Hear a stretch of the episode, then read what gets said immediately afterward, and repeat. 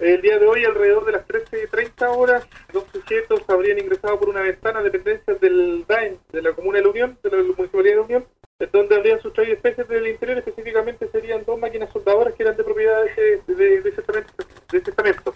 Se activó una búsqueda por parte de carabineros de la tercera comisaría, logrando dar con los sujetos a la orilla del río distante aproximadamente unos 100 metros del lugar. Eh, razón por la cual los sujetos fueron detenidos eh, por el delito del robo en lugar no habitado y eh, por instrucción del fiscal pasan a control de detención el día de mañana en. Tenían antecedentes por otro delito, por, por delitos como robo y hurto y otros contra la propiedad. ¿Son de la Unión? En la comuna de Osorno.